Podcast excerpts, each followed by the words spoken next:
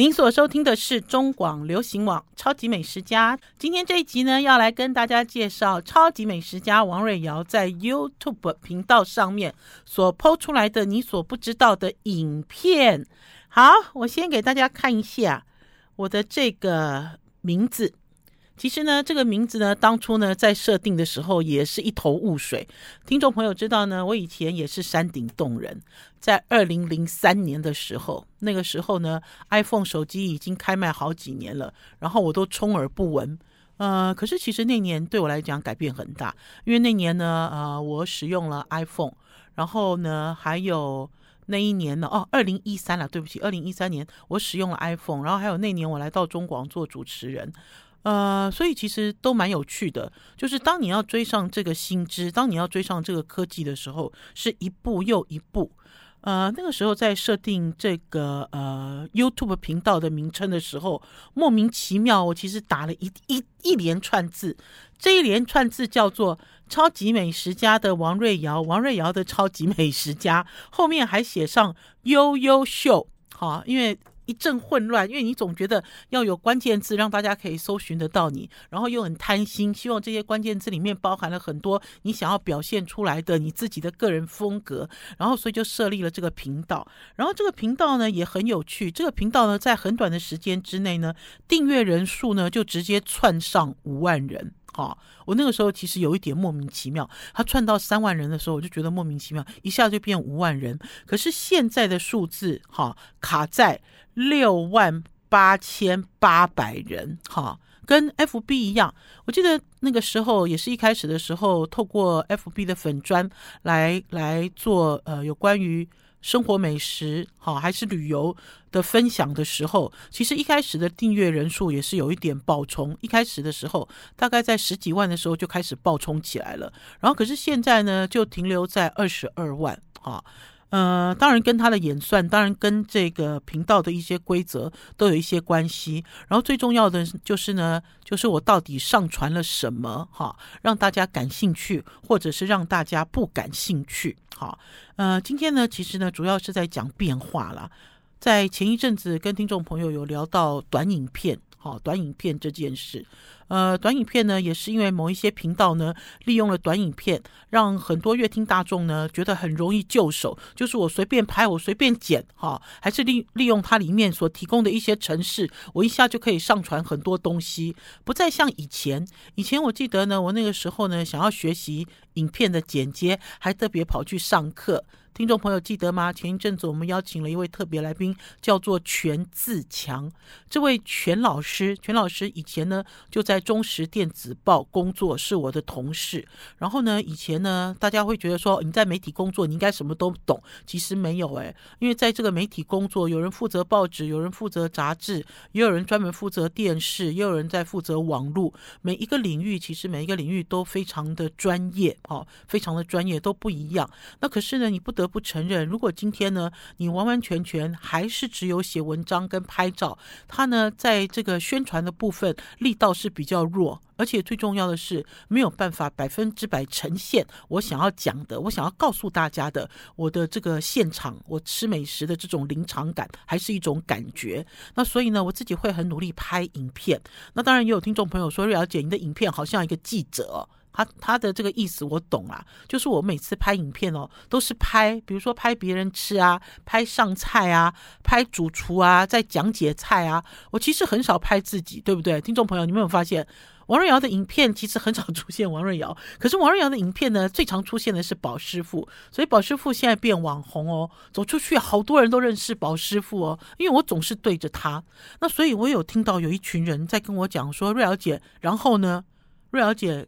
你吃后吃完之后的时候感言是什么呢？哈，嗯，有啦，我有想过哈，我应该也要拍一段，就是上菜完了之后，我吃东西吃东西，然后把自己吃东西的感想剪进去。可是听众朋友，如果我这样做的话，是不是有一点太不幸了？不幸的原因是因为我一辈子都在做美食记者，我每次都是吃东西，都是为了要报道美食的真相给人家看。然后呢，当上菜了之后呢，我终于要好好的享受一口美食的时候，啊，镜头还要对着我，我还要再对着镜头一直讲话，然后讲完了之后我才要结束，结束之后我才可以吃冷掉的菜。我觉得这样不是太悲惨了吗？你们不是觉得这样子会不会很悲惨？哈、那当然了，大家就会讲说，我还是没有看到你的时候感啊。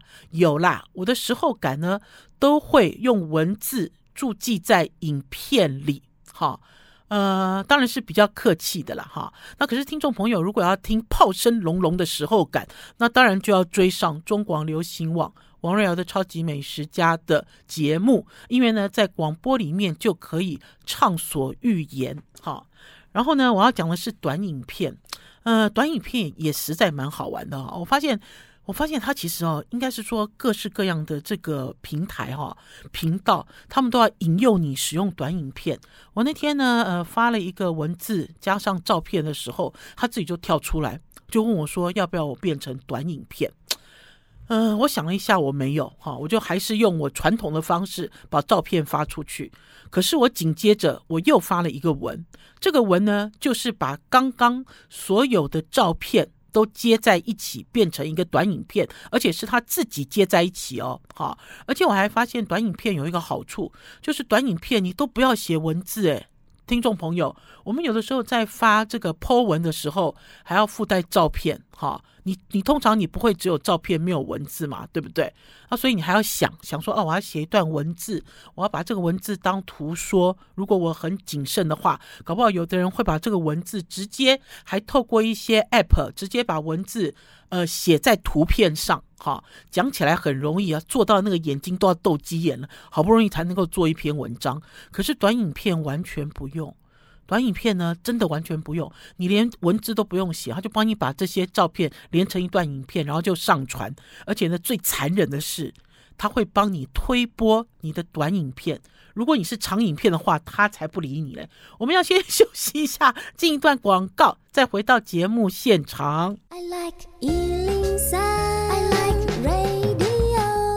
我是王瑞瑶，您所收听的是中广流行网《超级美食家》。对我来讲，哈，媒体业哦，越来越是一种挑战。或许呢，以前呢，在做文字记者的时候，会觉得很多东西都驾轻就熟。可是呢，当进入新媒体的时候，所有的东西都立体了，所有的东西都要多元了。当你想要学习的时候，就发现这个学习之路是永无止境，而且你会发现这个学习是越来越轻松。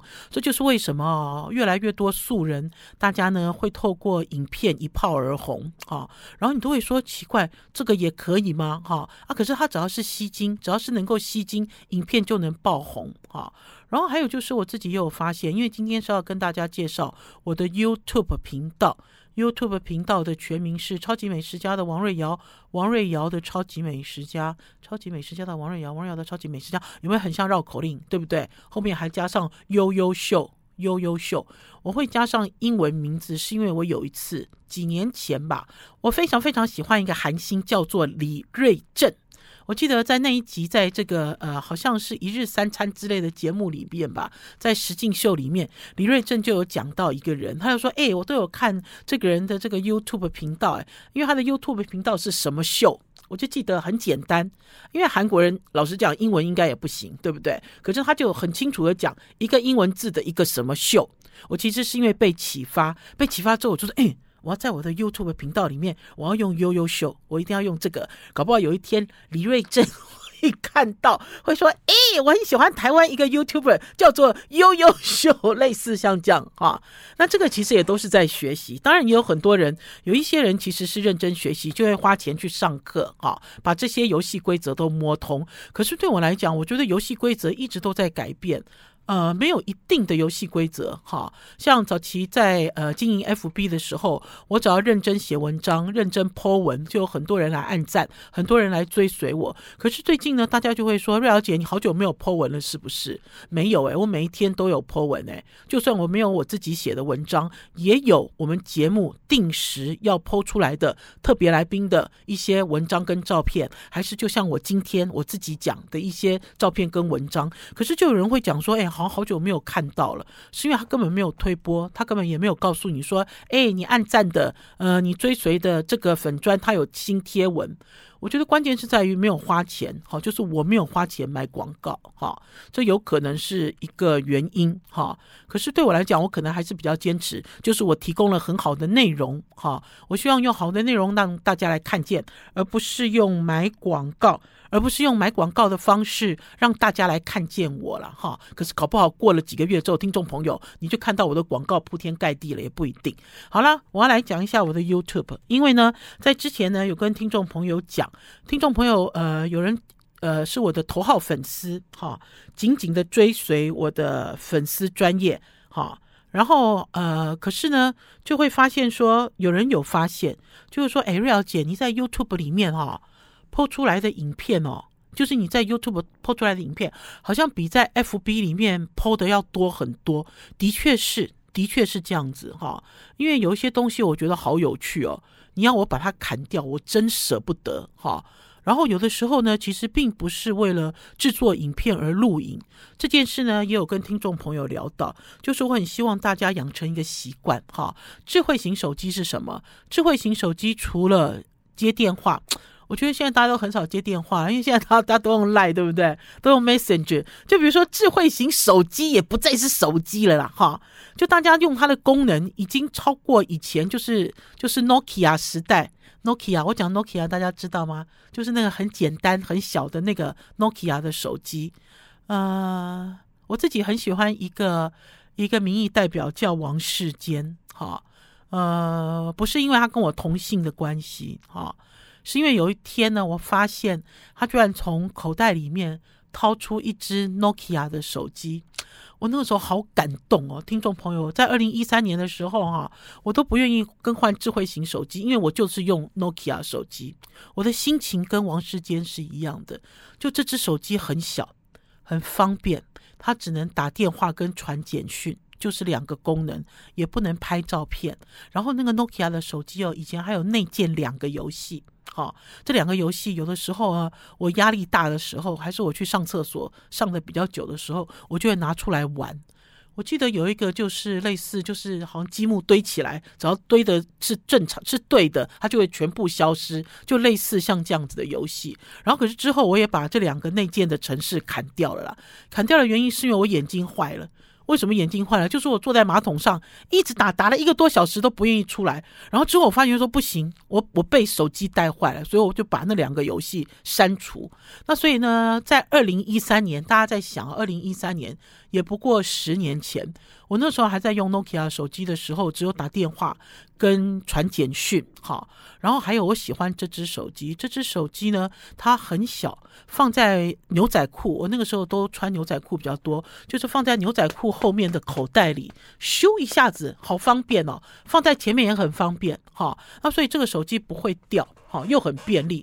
那所以那个时候，在二零一三年的时候呢，我的高中老师李金华老师呢就说：“哎，你是一个媒体人，为什么那么落后？”好，他是很质疑我怎么对于新科技的接受太落后了。他说：“你怎么都没有一个智慧型手机？”好啊，所以我印象很深刻。我就是被我老师点醒了之后，我就开始换手机，然后就开始拥有智慧型手机，然后之后就会会发现说，其实生活的点点滴滴全部都记录在手机里面。我甚至于自己在想，假如智慧型手机在提早发明十年，呃，那个时候我父亲还没有走的时候，我相信我父亲做的一手好菜，讲的一手好菜，所有的东西都会被我完整记录下来。那所以呢，你想一想，就会觉得哦，相当的可惜哦。好了，我们要先休息一下，进一段广告，再回到我们节目现场。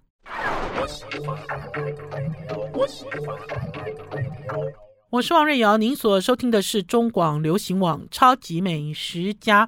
我们《超级美食家》有一些听众朋友哈，目前为止啊，对于使用智慧型手机还一知半解了哈。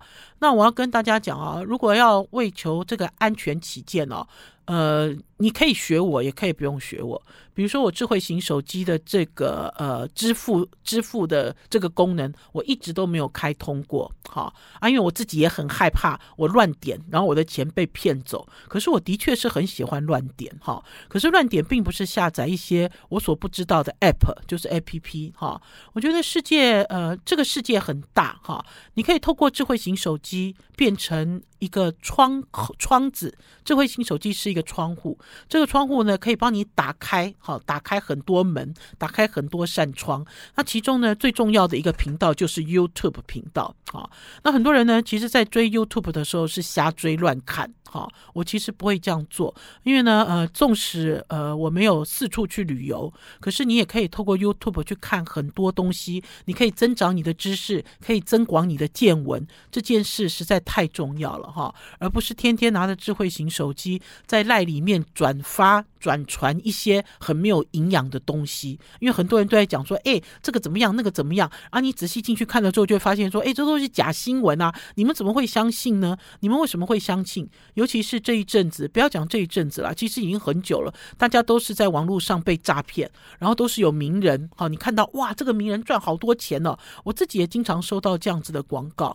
你会点进去吗？其实不会。你其实一开始点进去一次之后，你看了之后你就退出来了，然后你就直接进行呃，我不感兴趣哈，因为你可以选择这类的广告我不感兴趣，然后你要去找你自己感兴趣的资讯跟知识。我今天跟大家聊我自己的 YouTube 频道，呃，就像跟大家说的，为什么我 YouTube 频道可以记录那么多东西？哈，我是二零一三年开始使用智慧型手机，可是开始大量。大量哈使用 YouTube 应该也要五年以后，因为我一开始我对 YouTube 也没有那么认真。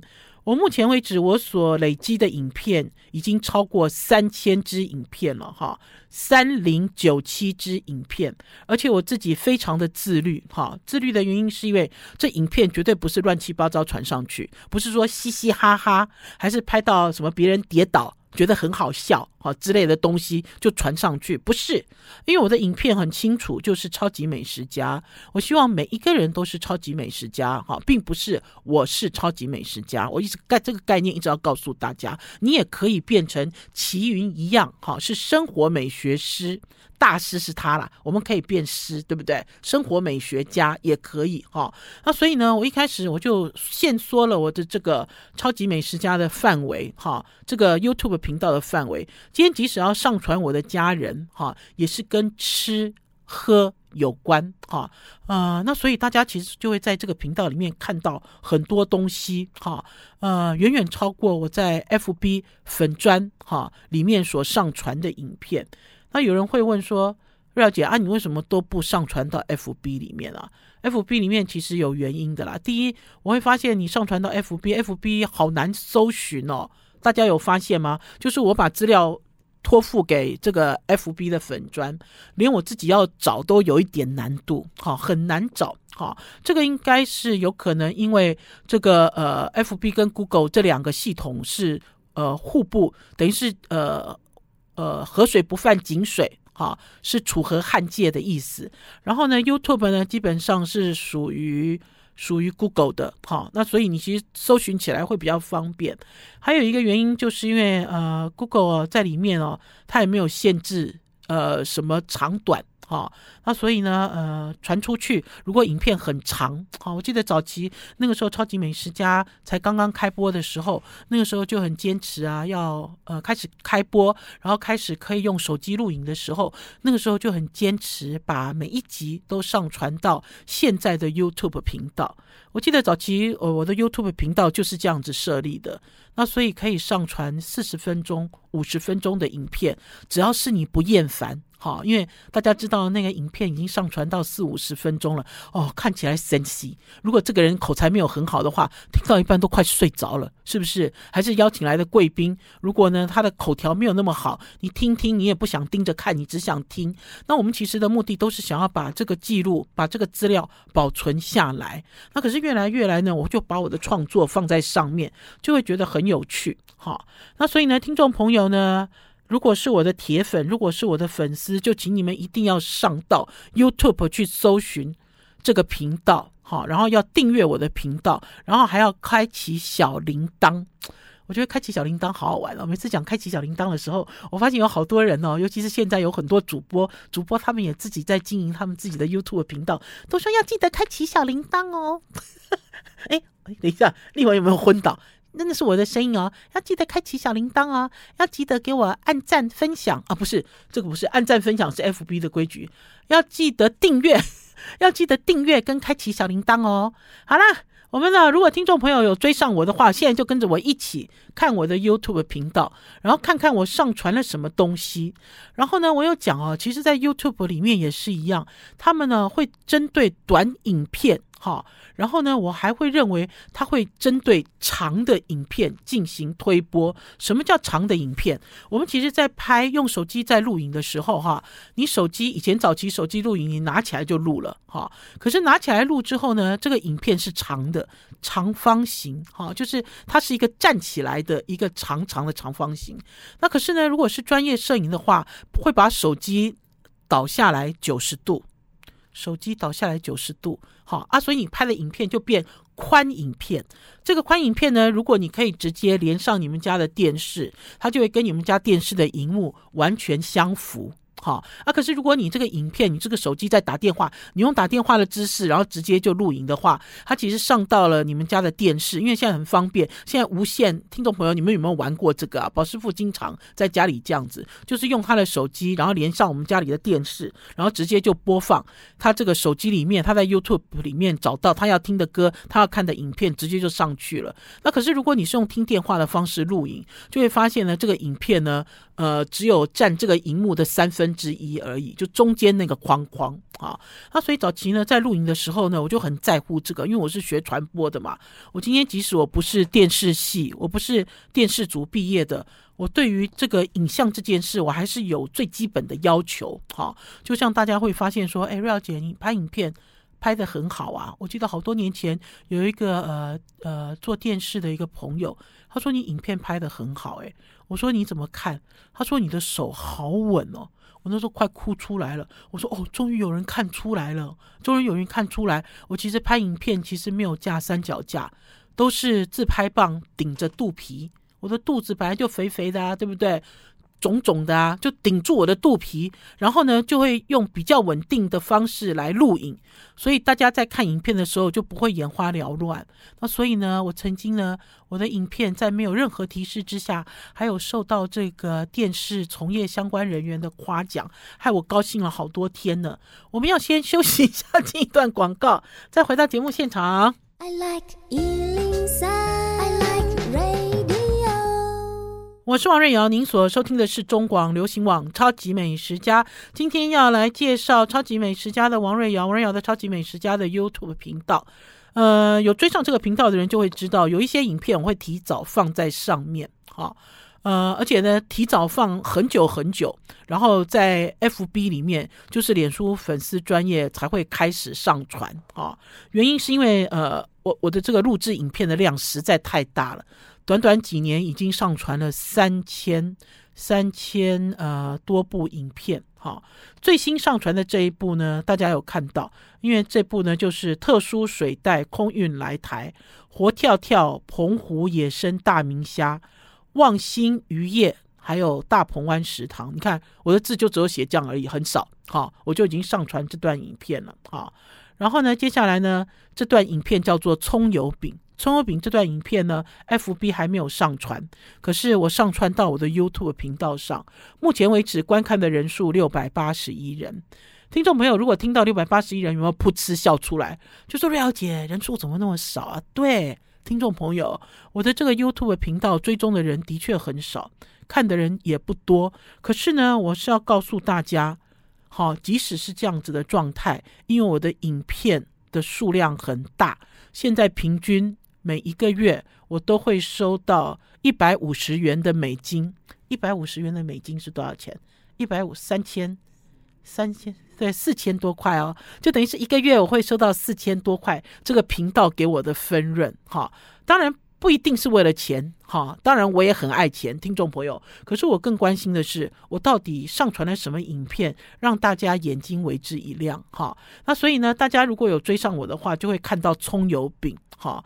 我做了我父亲那呃在世的时候教我做的葱油饼，而且是让宝师傅来实做，哈，好好吃哦，那葱油饼。那天呢，葱油饼宝师傅示范了两张之后，他就不想做了，结果外佣尤里就把面团通通做起来。他呢，呃，做的好像，就是呃，就是一个步骤一步个步骤做。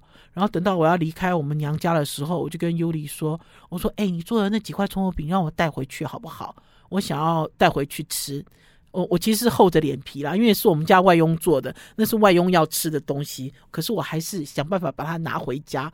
每次一吃就想起我爸爸。好，然后呢，你可以透过我这个频道哈看到的这个影片，最近最近上传的第三支影片叫做《台南知识官邸故事馆》，百年建筑复旧如旧，有吃有喝有展览，还能买瓷器。好，其实呢，在前一阵子去了台南知识这个官邸故事馆，我其实用嘴巴讲了很多这个故事馆的故事，然后有讲我去台南这次去旅游。可是因为它没有影片啊，对不对？你其实你看不到啊。哈，即使之后呢，我有上传一些照片，你其实还是没有办法身临其境。哈，这就是为什么我对于这个影片很着迷的原因啊。哈，那当然也有一些朋友有跟我讲说，瑞瑶姐，你你你要还是要。还是要写文章带照片。他说，因为写文章带照片哦，给你按赞的人都都是上千人。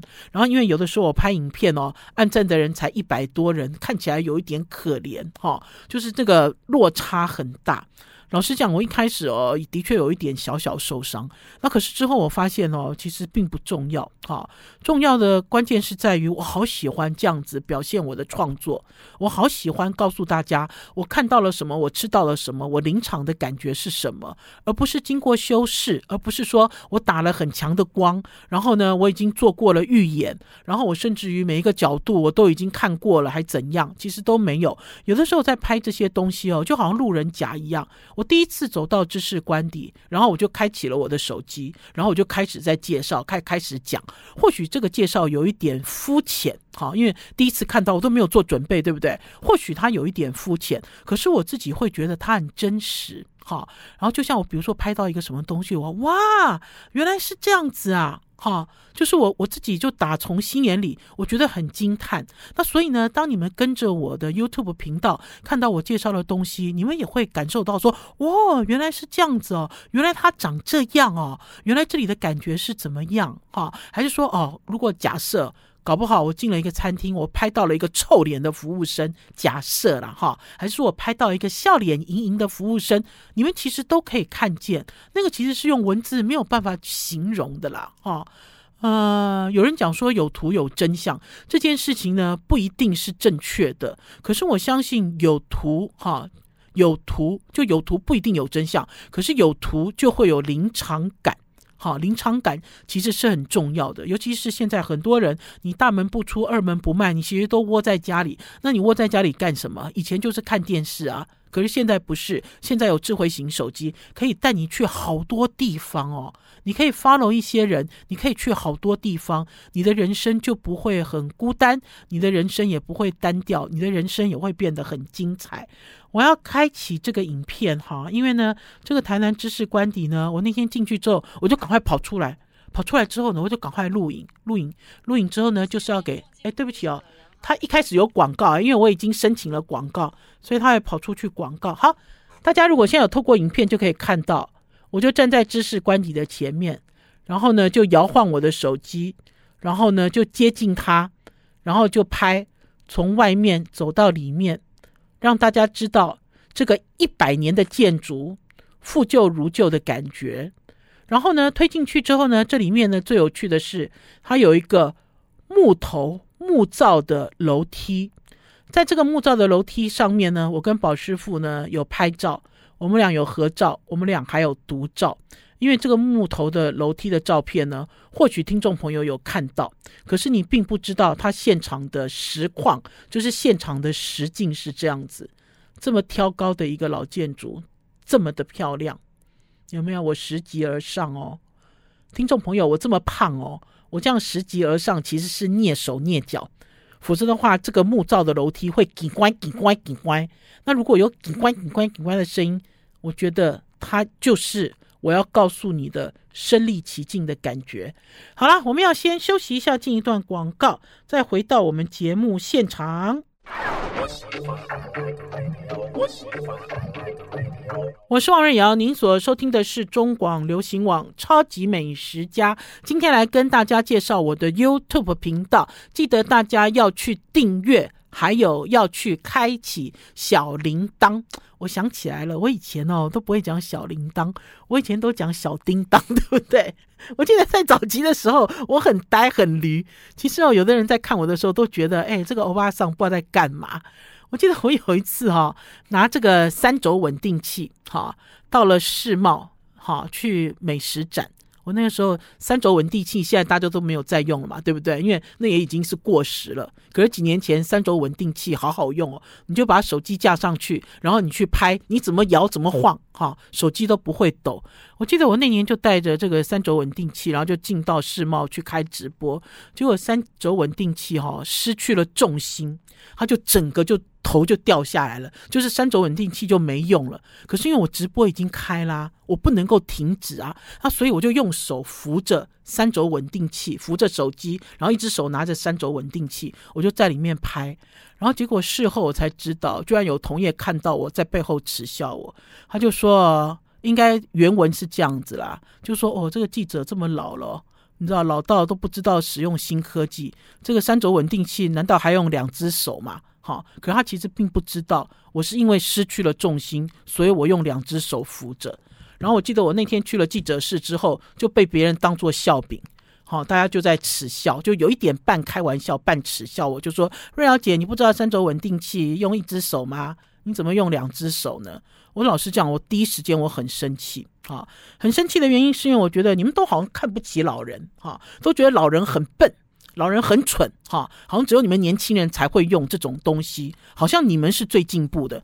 可是事实上证明呢，我们所做出来的成品哈，就我不管过程是怎么样了哈，就事实上我所拍出来的影片，我写的文字，我拍的照片，都比你们有深度，而且都比你们更有说服力，而且拥有更多的乐听大众。好，那所以我自己会认为起跑点在哪里并不重要，急起直追这件事很重要。你不但要急起直追，而且你要把它远远抛在你的后面。它靠的是什么？其实靠的就是你真正的实力。好，我觉得工作是如此，生活也是如此。好，大家呢，每一个人都希望能够过好的生活，都希望钱都花不完。哈，然后呢，呃，都希望生活有品质。不要去羡慕别人，因为呢，你的今天一定要比昨天的你更好。这件事情大家要去贯彻。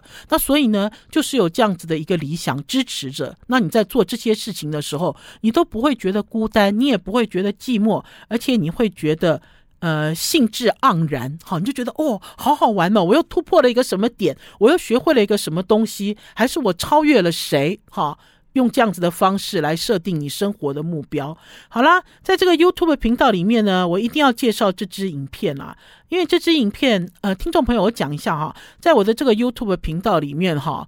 超级美食家的王瑞瑶，王瑞瑶的超级美食家里面，这里面的影片哦，比在 FB 里面上传了很多，非常多哈。里面包括我前一阵子去到了日本，日本呢有一个同行的朋友，他去买了空野最终，而且是在台湾就订了，所以我们在一个餐厅，我们就直接把它开箱了哈。那可是呢，呃，就直接开箱哈。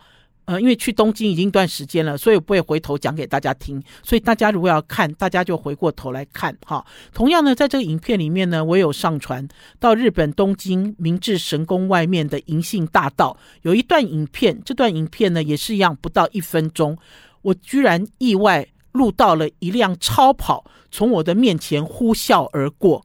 这个都没有预演哦，就是我正在拍哈这片漂亮的这个银杏哈银杏林道的时候，就忽然听到嗯嗯，好，就直接就被我录下来了，很有趣。好，然后呢，这里面呢，今天要跟大家介绍的是呢，在前一阵子呢，也有跟大家讲到，好，就是钢琴老师的七日茶叶蛋这段影片，总共有六分十秒那么长，哈。呃，为什么要推荐这个影片？因为呢，前一阵子呢，呃，因为鸡蛋很昂贵，哈，所以呢，我就没有介绍，哈。可是我知道有很多人呢，会去会去买茶叶蛋，然后甚至呢，会把它当做是这种呃增增肌减脂的一种食物。可是呢，茶叶蛋要做得好哈，应该是讲说要做茶叶蛋不难，可是茶叶蛋要做得好。好，很难，所以呢，我录了这个这段影片，我要请大家听听看，就是钢琴老师吕维芳老师怎么样做七日茶叶蛋，不是炼丹哦，不是炼丹哦，哈，我觉得这个七叶茶日蛋有一点点像是已故的美食家王宣一在做他们家的红烧牛肉一样，哈，听起来并不经济，哈，为什么？因为你要你要顾他。然后你要呃定时开火，哈，然后呃老实讲是一个傻人。呃，傻瓜呆哈的一个烹调的方式，可是我觉得在这个年代里面哈，你其实需要很多东西让你的生活呃缓一下哈。或许你应该要加一点逗点，就是你生活里面不是句点，就是要多放几个逗点哈。好像写文字逗点就是暂停一下嘛，对不对？句点就是结束，你多几个逗点，还是说在这个五线谱里面哈多几个暂停的符号？